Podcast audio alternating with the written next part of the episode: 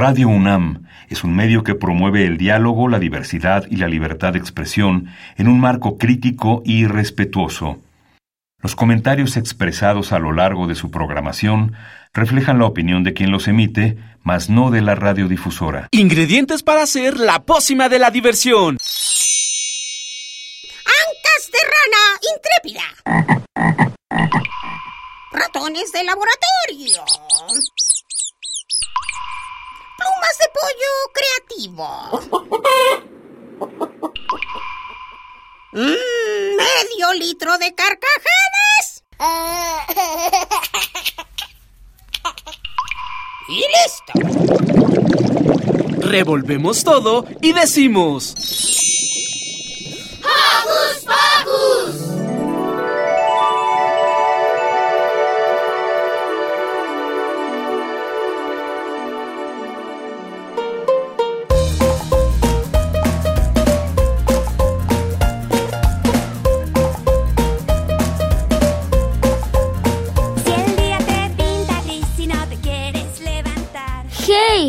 Ya estamos en otro sabadito más de Hocus Pocus.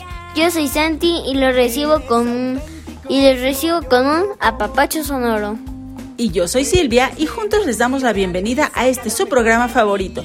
Antes de arrancar con la emisión de hoy, queremos enviarles saluditos a nuestros Joco conductores, a nuestra productora Car y a Giselle Barajas y Pablo Cuellar en la asistencia de producción. Y no nos olvidemos de enviar un beso cariñoso para Alex. ¿Qué te parece, Santi, si comenzamos?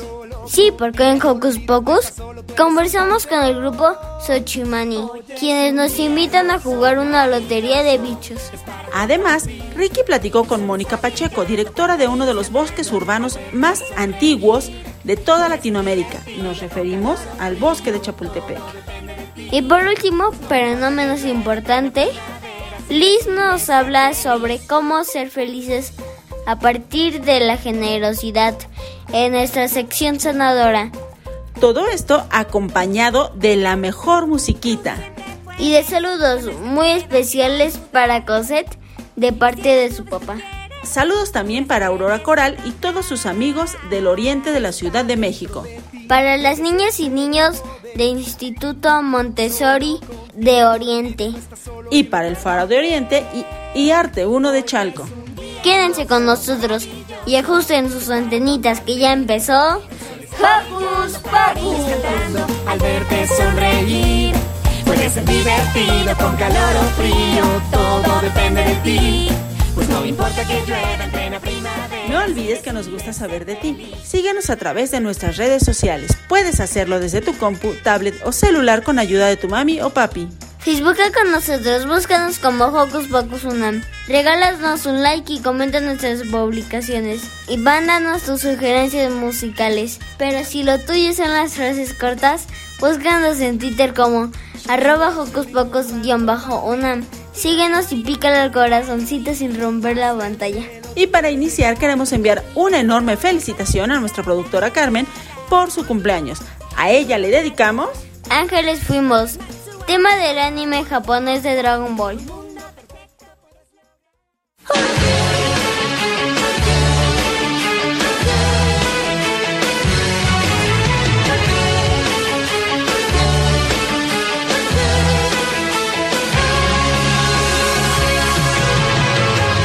Pasa el tiempo y los recuerdos se van alejando ya.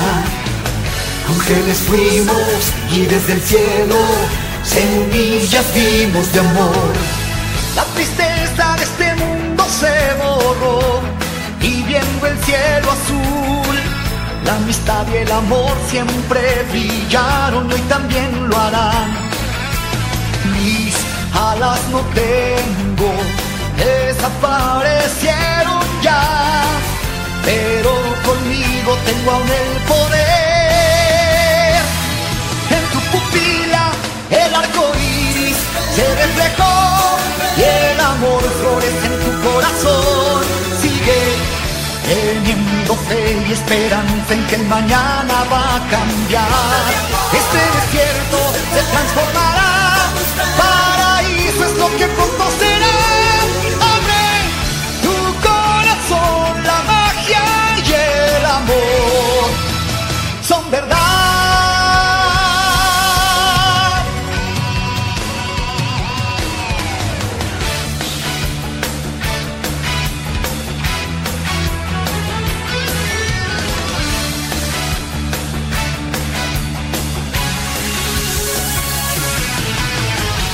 Pasa el tiempo y en tu mirada inocencia puedo ver. Eres la misma de que recuerdo de nuestra bella niñez. Y volando por las nubes lograrás la luna al fin tocar, recorriendo jardines infinitos por la eternidad. Ya la magia es nuestra, nunca nadie romperá los bellos lazos de nuestra amistad. En tu pupila el arco iris se reflejó y el amor florece en tu corazón. Sigue teniendo fe y esperanza en que mañana va a cambiar. Ese desierto se transformará. Paraíso es el que pronto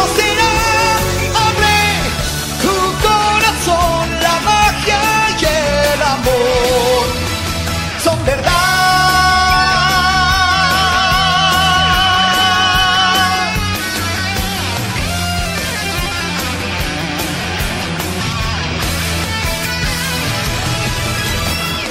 La esperanza renacerá, el mañana grandes dichas traerá.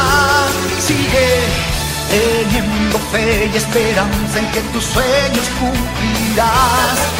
Tu alma se transformará, una luz de vida en ti nacerá. Abre tu corazón, la magia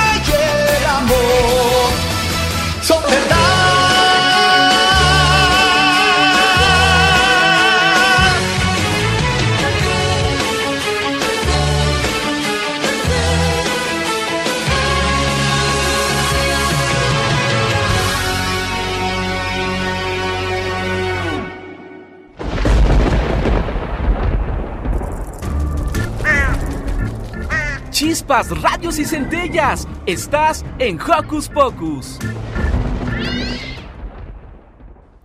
Joco, escucha, ¿sabes qué es una lotería de bichos? ¿No? Quédate con nosotros y descubrámoslo en esta entrevista que Santi y Renata hicieron al grupo Xochimani.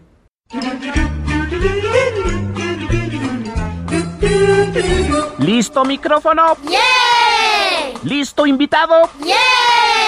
¿Listas las preguntas? ¡Yeah! Tres, dos, al aire.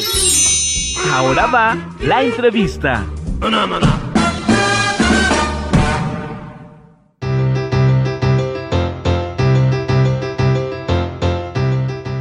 Escuchas, yo soy Silvia y estoy muy contenta porque hoy tenemos entrevista de lujo con invitados de lujo y conductores de lujo. Hoy Renata y Santiago van a platicar con Norma Angélica y Marcos, integrantes del grupo Xochimani. ¿Y qué les parece si para comenzar escuchamos esta canción que nos van a tocar completamente en vivo?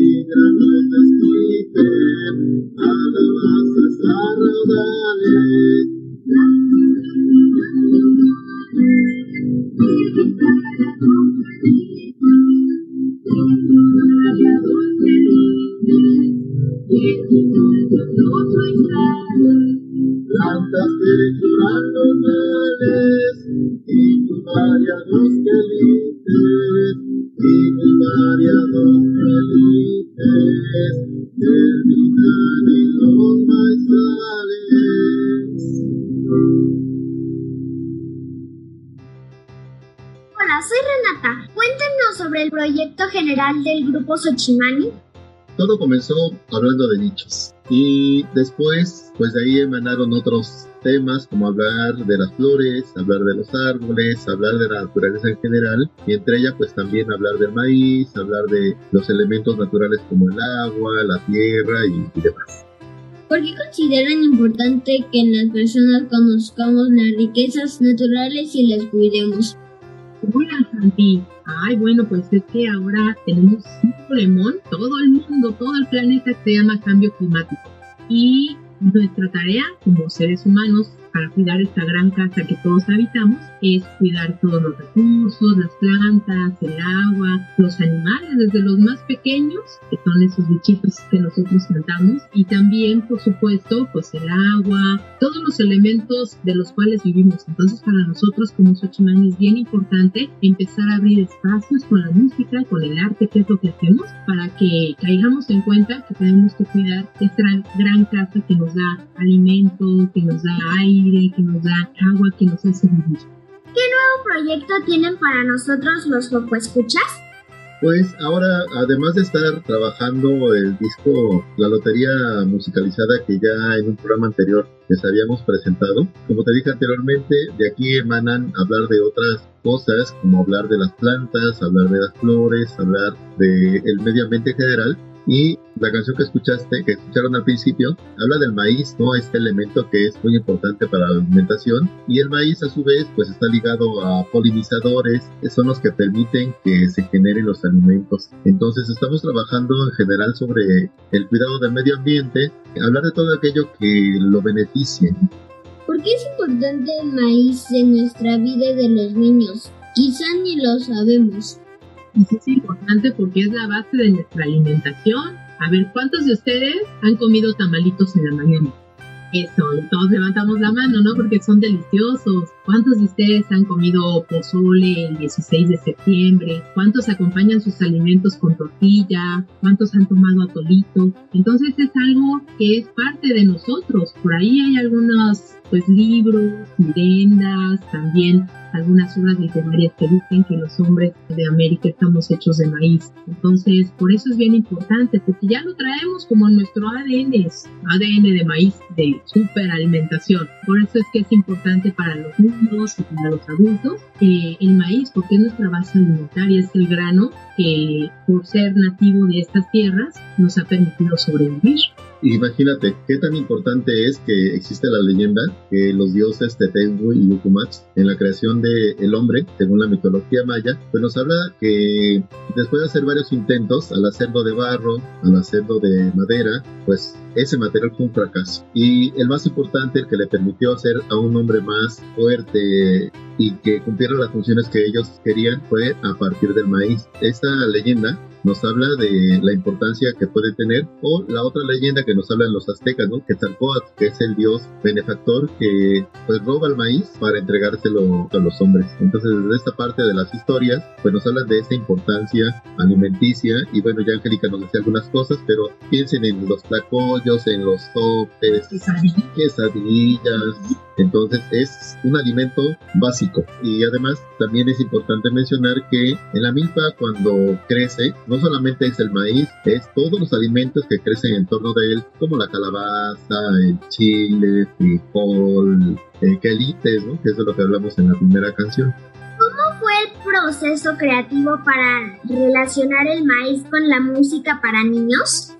hemos tenido la fortuna de conocer a muchas personas. Son científicos que son personas dentro de la, del ámbito gubernamental, pero también catedráticos, también gente, niños como ustedes, que nos preguntan cosas que nosotros no sabemos y nos ponen a investigar.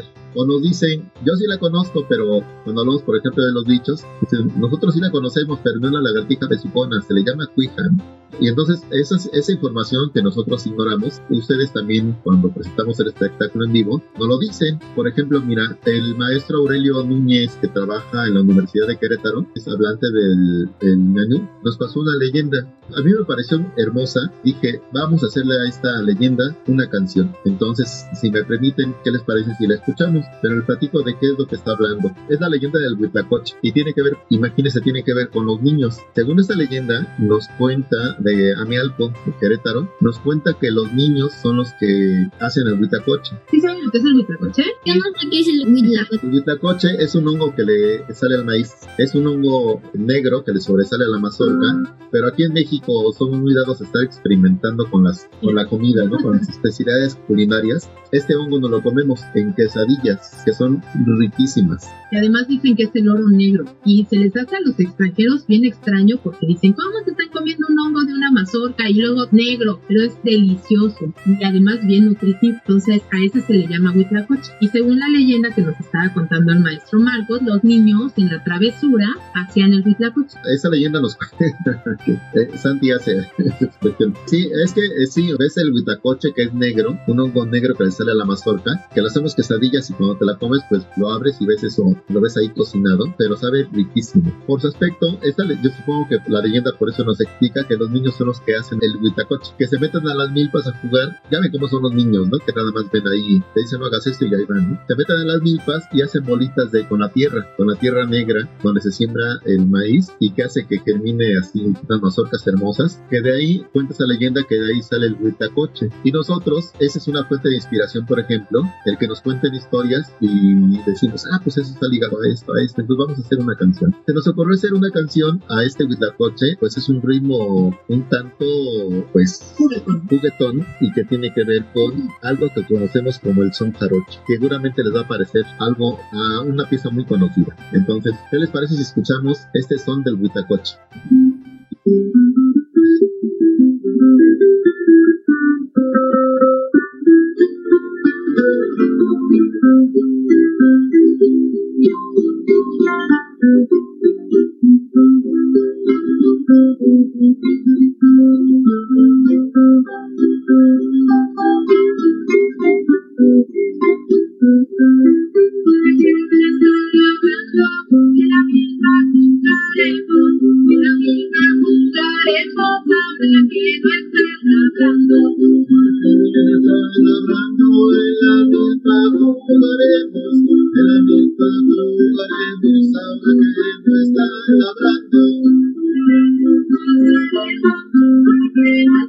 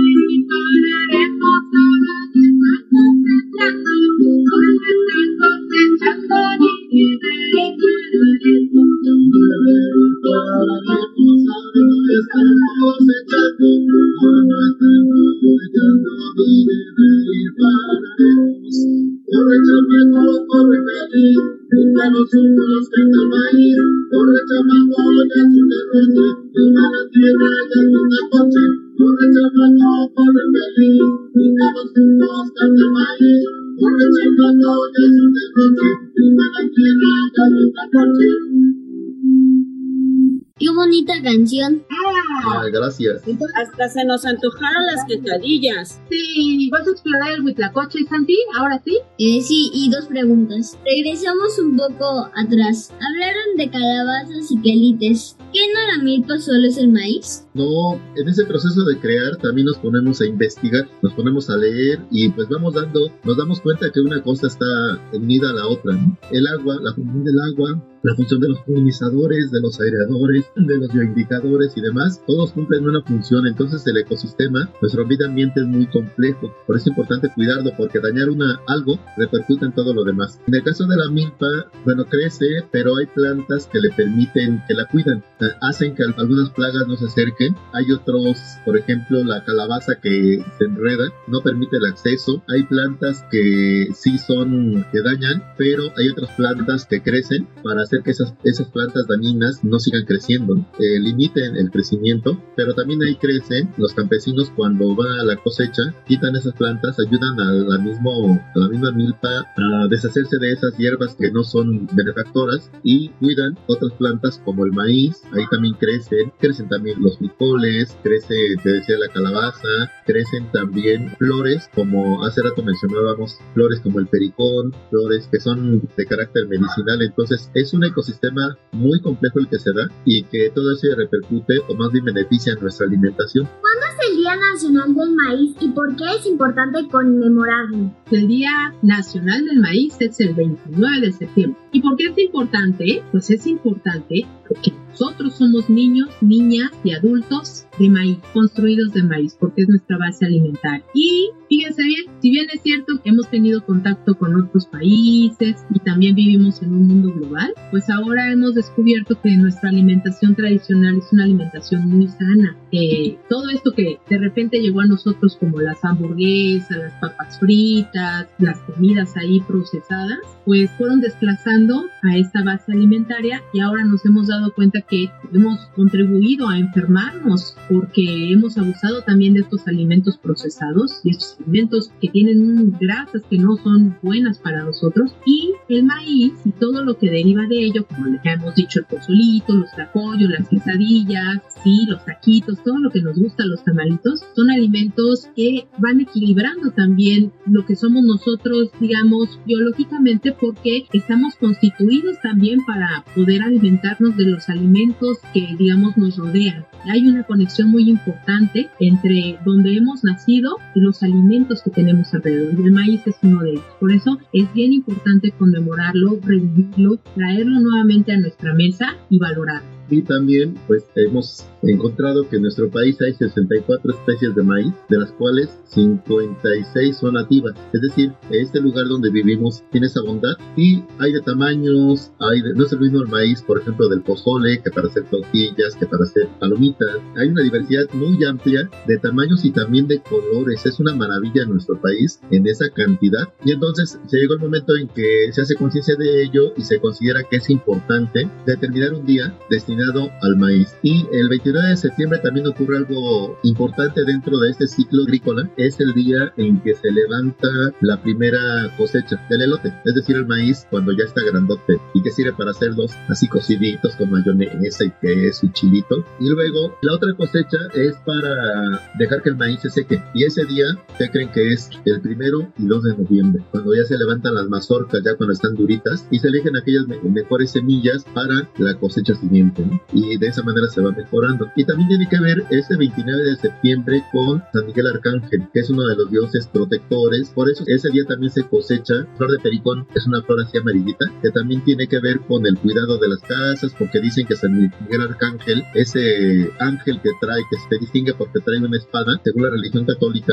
es el ángel que lucha contra el demonio y las cosas malas. Y para proteger las casas se cosecha de la misma milpa la flor de pericón. Todo esto que les cuento, uno se da cuenta que todo está ligado con el ciclo agrícola, con el ciclo de la vida, con toda la diversidad de la fauna y de la vegetación. Por esa razón, tanto religiosa como la importancia alimenticia que tiene, es que se considera el 29 de septiembre el Día Nacional del Maíz. Eso me parece maravilloso. Déjenme decirles que mi mamá vive en San Miguel Chical con la delegación de Tlalpan y justo el 29, el 29 de septiembre, como ustedes dicen, es la fiesta, pero la fiesta grande le llaman, porque tenemos otra fiesta chica que es el 8 de mayo, que es también cuando se supone empiezan el sembradío, empiezan a sembrar para cosechar el 29 de septiembre. Entonces, bueno, esto es maravilloso porque además en esa parte de los pueblos de Tlalpan también hay una gran cultura arraigada acerca del maíz. Se llama, por ejemplo, la, en Topilejo la Feria Nacional del Elote y se hacen elotizas, digamos, donde la gente va a comer en las, en, a las noches justo este producto del maíz en el elote, en los esquites, en la tortilla, en la quesadilla. Entonces, pues esto es muy bonito. Muchísimas gracias por compartirlo con nosotros. ¿Cuándo podemos ir a verlos en vivo? Pueden ir el día eh, 9 de octubre, domingo 9 de octubre a la 1 de la tarde y el domingo 16 de octubre a las 12 al mediodía en la Feria del Libro de Antropología. Va a estar muy bonito, los invitamos. Ahí lo que vamos a hacer es jugar a la Lotería de Bichos. Es un juego didáctico donde vamos ahí a través de, de adivinanzas, a través de la música, eh, interactuar con, con ustedes, con los niños. Vamos a aprender acerca de estos bichos que son polinizadores, que airean, que son bien indicadores, controladores de plagas, etcétera. Entonces, esa es la intención que a través del juego aprendamos, ¿no? Y como les dije, ustedes también nos enseñan porque siempre nos salen con una idea, pues nosotros no pensamos con nuestra cabeza de adulto, pero ustedes sí. Su curiosidad natural nos ayuda también. y todos volvemos a ser niños y todos cantamos y jugamos. Entonces los esperamos. Estaremos al pendiente. Ahora nos pueden decir sus redes sociales. Claro que sí, ustedes nos encuentran como Grupo Xochimani, que es ofrenda de flores, de hecho ese es el significado de nuestro nombre, entonces lo encuentran pegadito, Grupo Xochimani, estamos en Instagram, estamos en Facebook, tenemos un canal de YouTube y ahí ustedes nos escriben y contestamos y resolvemos dudas o también ustedes nos comparten otras ideas y ahí jugamos todos y ahí nos informamos. Vean ahí el grupo que tenemos en, en Facebook porque seguido estamos compartiendo con ustedes información acerca del cuidado del medio ambiente, el cuidado de la fauna, del agua. Ahora que se viene el Día Nacional del Maíz, también hay datos curiosos. Entonces, échense una vueltecita por nuestras redes sociales. Pues nos encanta, nos encanta, Norma Angélica Marcos, que hayan compartido con Santi, con Renata, toda esta información y con los cocoescuchas que seguro ya están súper contentos y buscando en las redes sociales porque ustedes tienen tantas cosas interesantes para nosotros, para divertirnos, sobre todo para aprender. Muchas gracias a ustedes, muchas gracias a Santiago y a Renata. Esperemos que no se agoten los boletos muy rápido porque sí queremos ir nosotros. ¡Eso!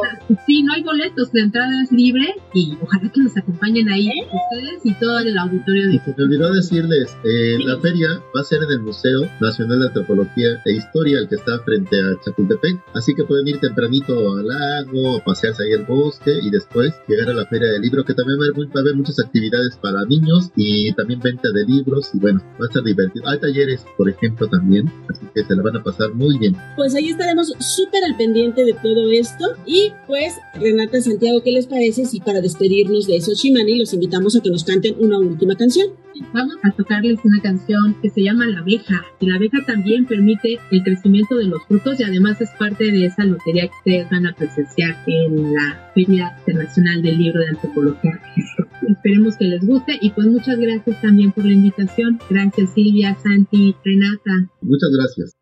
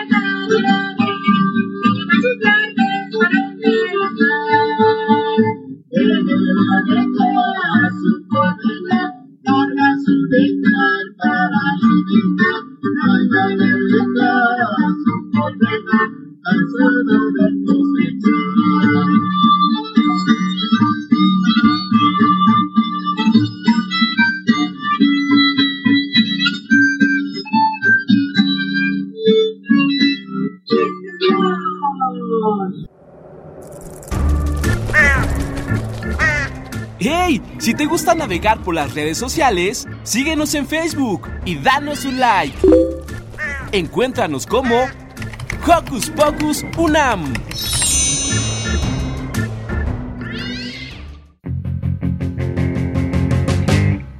No manches, papás.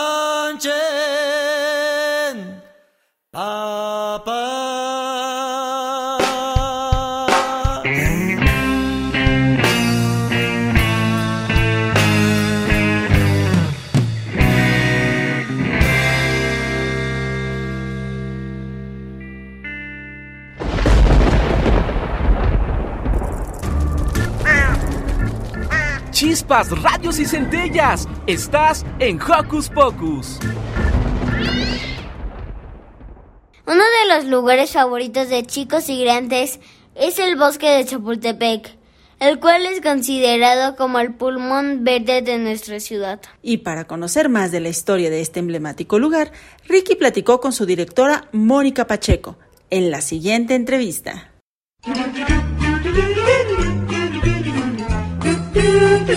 ¿Listo micrófono? ¿Listo invitado? ¿Listas las preguntas? Tres, dos, al aire. Ahora va la entrevista.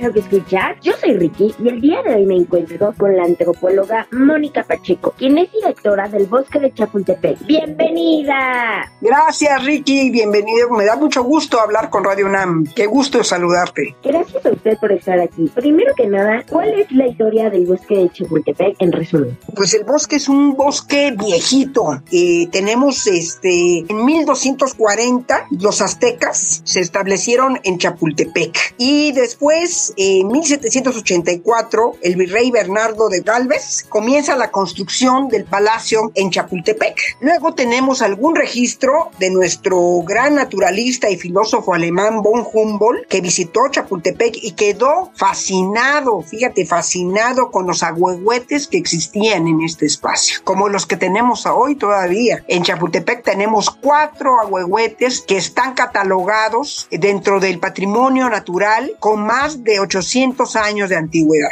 Después tenemos algunos registros del artista mexicano José María Velasco, en donde pinta los agüehuetes y también pinta las diferentes áreas de Chapultepec. Tenemos pinturas de la primera sección, tenemos pinturas de la segunda sección y de la tercera sección. En ese entonces, pues no estaba así Chapultepec, sino era una montaña donde se veía la zona arbolada y muy lindo José María Velasco tiene esas imágenes donde podemos disfrutar y ver cómo era Chapultepec en ese entonces, el siglo XIX. En el 1896, Chapultepec encargó por primera vez un diseño, siendo Porfirio Díaz el presidente, para que se convirtiera en un gran parque, muy al estilo del bosque de Bolonia. Entonces se crea una comisión especial para que en la primera sección del bosque de Chapultepec se construya y se empiezan a hacer las primeras rejas del bosque. Luego, otro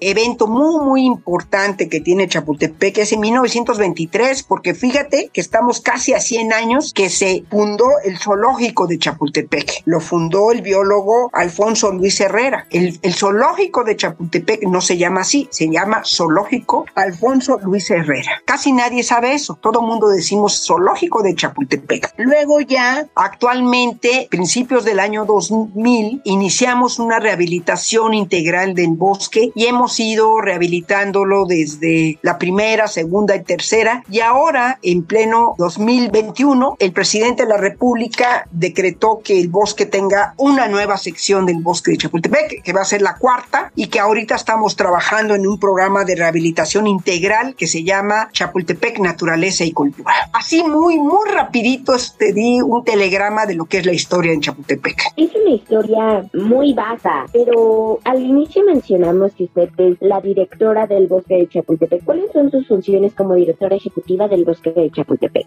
Mi función principal es cuidar el bosque de Chapultepec. Y mira que lo tengo ya en el corazón, lo tengo casi tatuado. Me emociona particularmente cuidar un espacio que es patrimonio de la Ciudad de México. Es un espacio que lo visitan más de 22 millones de habitantes. Es un espacio que después de la Villa de Guadalupe es el espacio más visitado por nuestros habitantes de la ciudad y por los visitantes a la Ciudad de México. Tenemos un espacio que tiene 759 hectáreas. Es un espacio maravilloso donde aproximadamente tenemos 95 monumentos, 26 fuentes. En el bosque de Chapultepec albergan los nueve museos más importantes de este país, como el Museo de Antropología. Tenemos tres centros culturales donde vienen muchos artistas, tanto de música clásica como música popular, que es el Auditorio Nacional, pero también tenemos sedes de la UNAM, tenemos la famosa Casa del Lago, tenemos centros de entretenimiento como parques recreativos, como lo, lo que era la feria y que ahora va a ser Aztlán. Entonces tenemos en la segunda sección una área maravillosa que es deportiva, que es el SOPE. Todo eso que hay en Chapultepec, todo el equipo del bosque junto conmigo, nos toca cuidarlo, mantenerlo,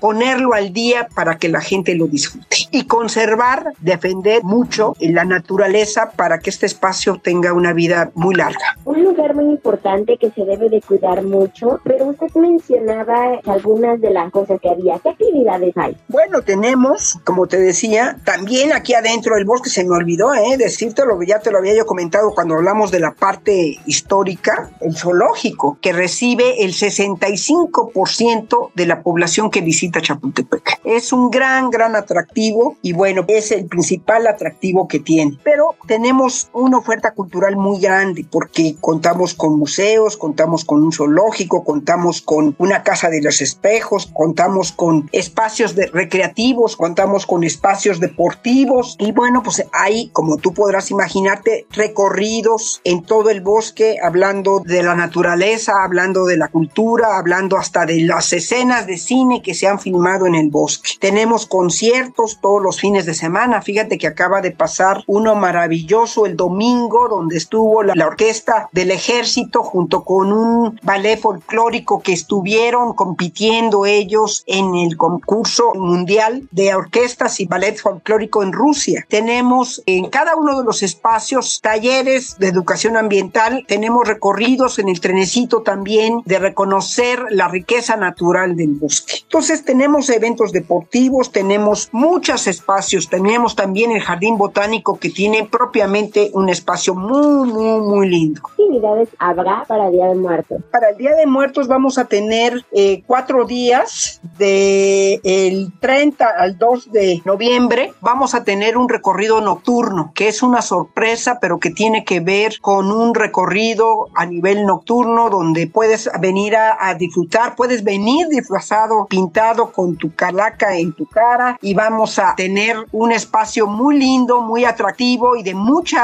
¿cómo te podría decir? Eh, atractivo, pues, de una sensación muy familiar en donde vamos a tener este recorrido. Ya llevamos dos años y con este sería el tercer año que lo vamos a hacer y que gusta mucho a la ciudadanía. Entonces sí vamos a tener actividad, vamos a tener un concierto en la noche, vamos a tener música y vamos a tener muchas calacas, pilicas y flacas que van a estar aquí acompañando acompañando a las familias de la Ciudad de México. El bosque de Chapultepec con mucha historia, muchas actividades, muchos recintos culturales, un lugar que amarga parte de la vida de muchas personas. Todo eso es algo que podemos aprender porque al final es un lugar que podemos visitar continuamente, pero son cosas que no sabíamos, la importancia del lugar. Ya por último, ¿cuáles son sus redes sociales? En Twitter es arroba Chapultepec CDMX, en Instagram, en todas las plataformas, en Facebook tenemos hasta TikTok, mi querido Ricky. Si tú nos visitas y si quieres venir a Chapultepec, por favor, revisa la cartelera que la tenemos en todas las plataformas y te invitamos a que vengas a disfrutar no solamente las actividades, sino también te quedes a hacer tu picnic. Si tienes ganas de venir y eres adulto mayor, puedes ir al jardín de adultos mayores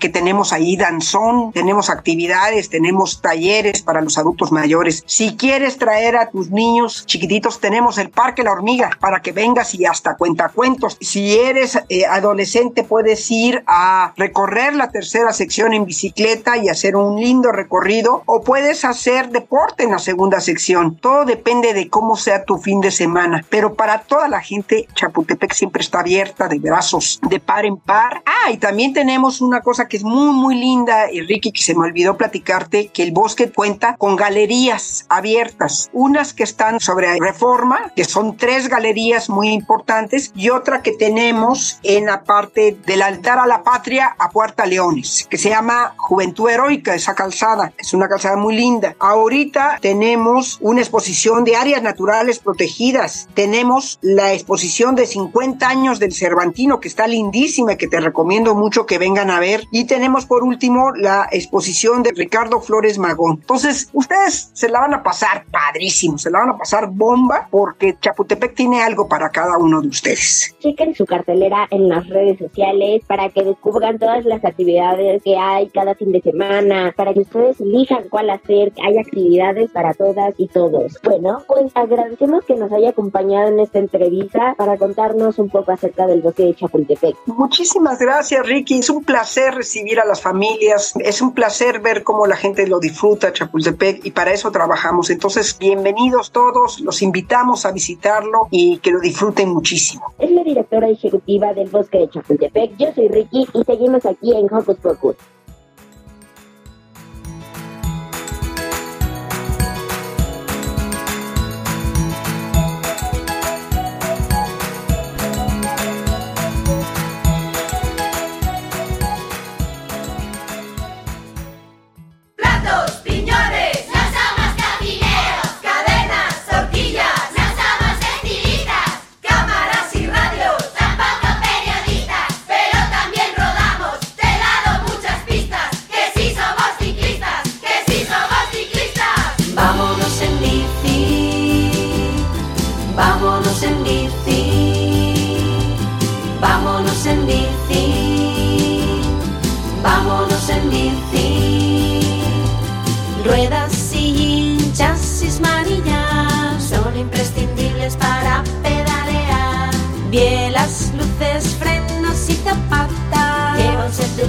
Por si pinchas o derrapas. Vámonos en bici,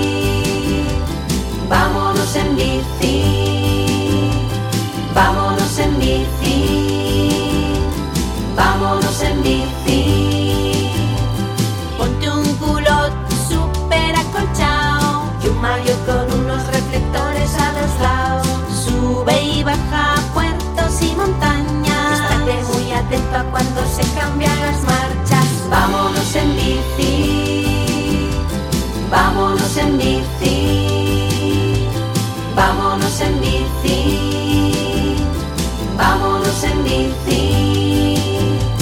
Y hemos olvidado dos cosas importantes. A ver si adivinas de qué hablamos, qué vas a ver. Ponte siempre el casco y dale mucho al timbre. Y que los alcaldes gotta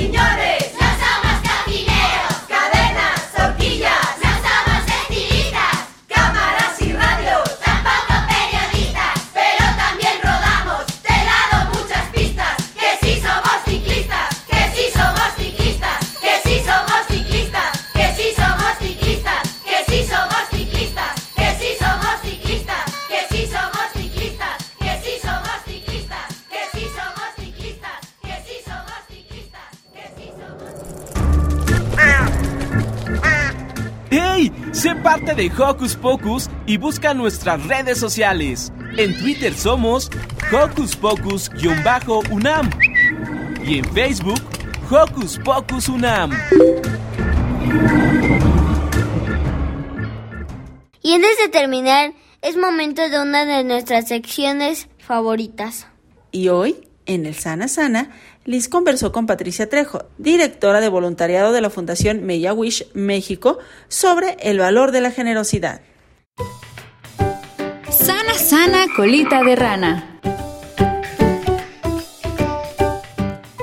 Hola, Joco Escuchas. ¿Sabías que ser generoso o generosa nos brinda la posibilidad de ser una persona feliz? Para hablar de ese tema me acompaña Patricia Trejo. Ella es directora del voluntariado en Make a Wish México y nos va a platicar sobre este importante valor. Bienvenida, Pati. Muchas gracias, Liz. Pati, por favor, platícales a los Joco Escuchas por qué es importante aprender a pensar en los demás y entonces a ser generosos con los otros. Liz, hablas de, de, un valor, de una palabra muy linda que justo es la generosidad. Y yo llevo ya más de 10 años colaborando con voluntarios, que es gente que dona su tiempo principalmente sin esperar nada a cambio. Y dentro de esos voluntarios, los más maravillosos han sido los niños. Creo que muchas veces no nos damos cuenta que todos tenemos algo que dar. Y cuando descubres que tienes ese gran poder de ofrecer algo a los demás sin esperar algo a cambio,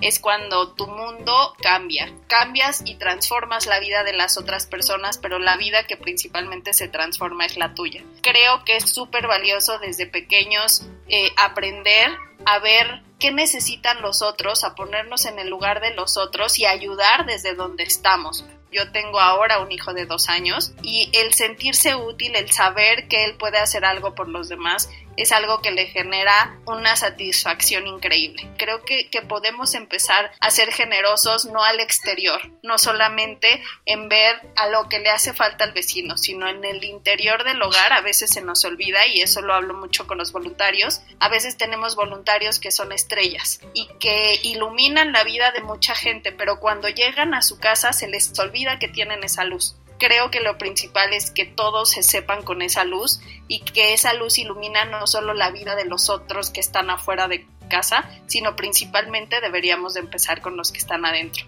¿Qué tipo de experiencias, Patti, justamente pueden enseñarle a los Escuchas el efecto de esta generosidad en los suyos, pero también en las personas que los rodean? Mira, a mí me encanta, eh, te, voy a contar pues varias experiencias que hemos tenido eh, a lo largo de, de, o que yo he tenido principalmente a lo largo de, de, mi convivencia con voluntarios, ahora desde Make a Wish México. Es algo muy lindo porque lo que nosotros hacemos es cumplir deseos a niños que tienen enfermedades críticas que ponen en riesgo su vida. Y lo más bonito es cuando estos niños, a los que nosotros les cumplimos los deseos, se involucran para cumplir los deseos de los demás. Hay un caso muy especial de una pequeña que Make a Wish le cumplió su deseo y a partir de ahí el sentir tanta emoción quiso compartirla con los demás y dijo esto es lo que yo quiero hacer, que lo que yo viví, la oportunidad que yo tuve, quiero que alguien más la tenga. Y pensó e ideó en hacer eh, pulseras que, ella diseñaba, que después las vendía y con ese dinero juntó lo suficiente para cumplir un deseo de otro niño. Digo, este es un caso excepcional de, de, una niña que hizo mucho, pero lo que nos pasa es simplemente el que los niños tengan esa emoción de querer compartir lo que vivieron, de haber tenido una experiencia tan linda y sentir ese deseo de que alguien más lo pueda vivir. Entonces nos pasa mucho que los mismos niños, nuestros Wish Kids, lo que hacen es pasar la voz y cumplen deseos. Eso también me pasó mucho, Liz, estando en el Federico Gómez, cuando los niños se daban cuenta del potencial que había en cada una de las actividades que realizábamos e invitaban a más niños a ser parte de eso cuando llegamos a un lugar donde no sabemos nada, cuando somos los nuevos de la escuela y no entendemos nada y alguien nos ayuda, pues ese papel lo podemos también tener nosotros, ¿no? Una vez que aprendes a recorrer el camino, acompañar a alguien más en ese camino es algo muy bonito. ¿Cómo pueden los Joco Escuchas participar en complicidad, obviamente, con, con mamá o con papá, en cumplir justamente los deseos de otras niñas o de otros niños y a lo mejor convertirse en Wish Kids? Lo principal es eh, seguir nuestras redes sociales. En Facebook y en Instagram nos encuentran como Make a Wish y tenemos una página de internet que es makeawish.org.mx. Ahí nos pueden seguir, ahí pueden referir a otros niños que conozcan, que quieran tener un deseo. Ahí vienen el tipo de deseos que cumplimos y las características a los niños que, que cumplimos. Pueden sumarse también pues como voluntarios y lo, lo que digo es la información es súper importante. Muchísimas gracias, Patti, por acompañarnos este sábado aquí en Hocus Pocus. No, al contrario, a ti muchísimas gracias por la invitación. Yo soy Liz. Nos escuchamos en la siguiente cápsula de Sana Sana.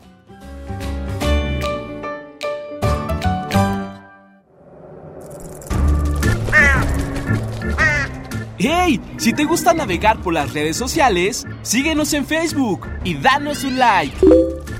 Encuéntranos como Hocus Pocus Unam.